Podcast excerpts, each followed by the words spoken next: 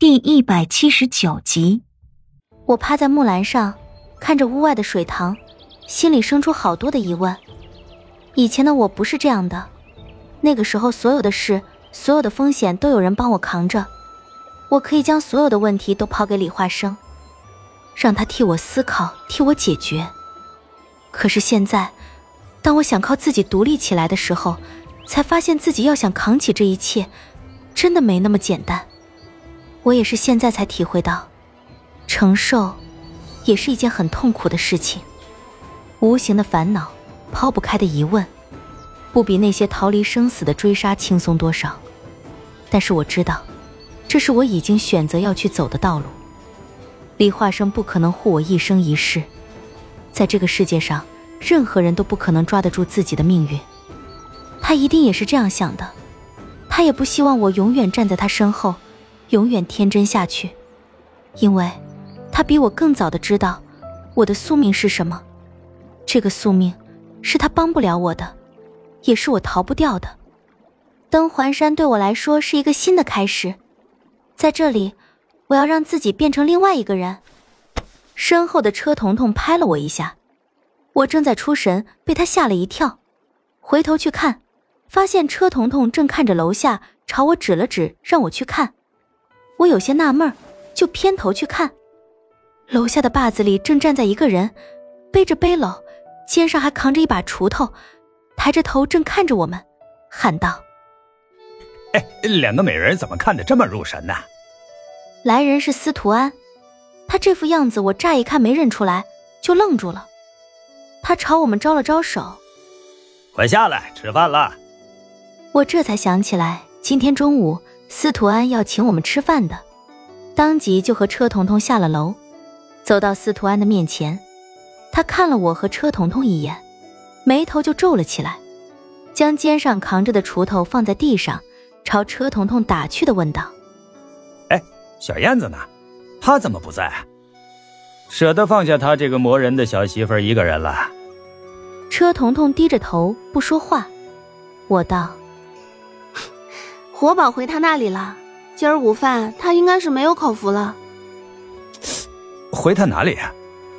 司徒安摸了摸下巴，思量了一下，问道：“呃，他那里可不是个人能住的地方，一年到头也开不了一回火。他回去做什么？回去给车彤彤做饭，收拾屋子。做饭？他？”你是说小燕子要给自己做饭？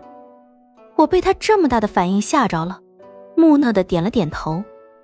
嘿，我的神呐！司徒安一副难以置信的脸，忽然间就变得十分的恐惧起来。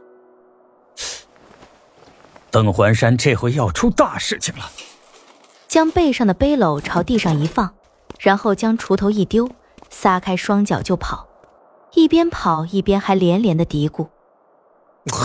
哎呀，老子的菜园子这回要保不住了！哎呀，保不住了呀！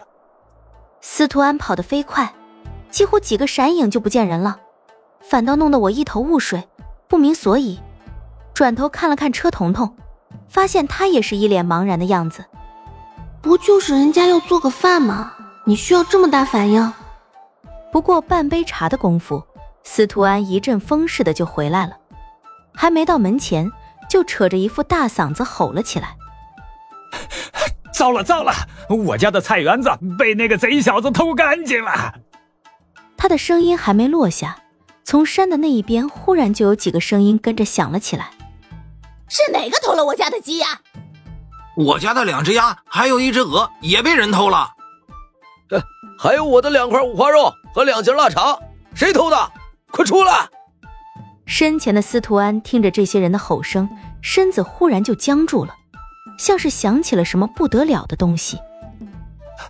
不好，我的酒窖！他身子一顿，一阵狂风骤起，速度简直快到了极点。我捡起他的背篓和锄头，看向车彤彤：“快，快去看看你那玉燕！”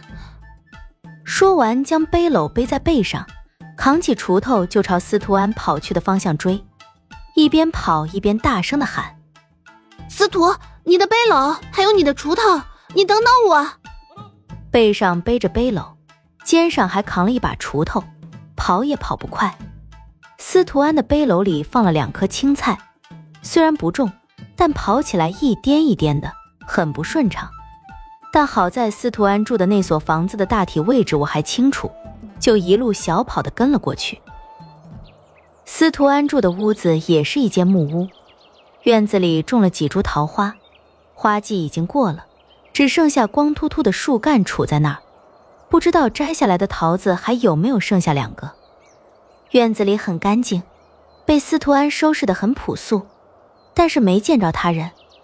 我在屋外的坝子里放下背篓和锄头，喊了两声，却听到司徒安的声音从屋子的大堂底下传出来。房门大开，我走进屋里，依然没见到他人，却在一个墙角的地方发现了一个大洞。平常时候应该是有木板盖着的，因为我发现在洞口的一边有一块木板被随意的丢在地上。我趴在洞口的地方，朝里面探头望进去，发现这里是一个地窖。并不是很大，空间很局促，一个人下去都很难活动开手脚。司徒安正趴在地窖口的木梯往上爬，一边爬还一边骂：“这贼猴子，就给我剩下一坛新酿的，这日子还能不能过了呀？”我看他抱着个酒坛爬梯子有些不顺当，就伸手去拉他，将他从地窖里拉了出来，一边拉一边埋怨道。你怎么把酒窖挖屋里头？他将酒坛朝大堂里的桌子上一放，脸色十分难看。还不是为了防那个贼猴子？我这里可没少被他祸害。说着，将幻青扇从袖子里掏了出来，拎着就朝屋外走。我得搞快点，没准还能救回两坛子。说完，风风火火的就出了门。我一看司徒安这架势，完全不像是去找活宝要酒的，反而像是要去拼命，赶紧的就跟了上去。唉，这回这事情可要闹大喽。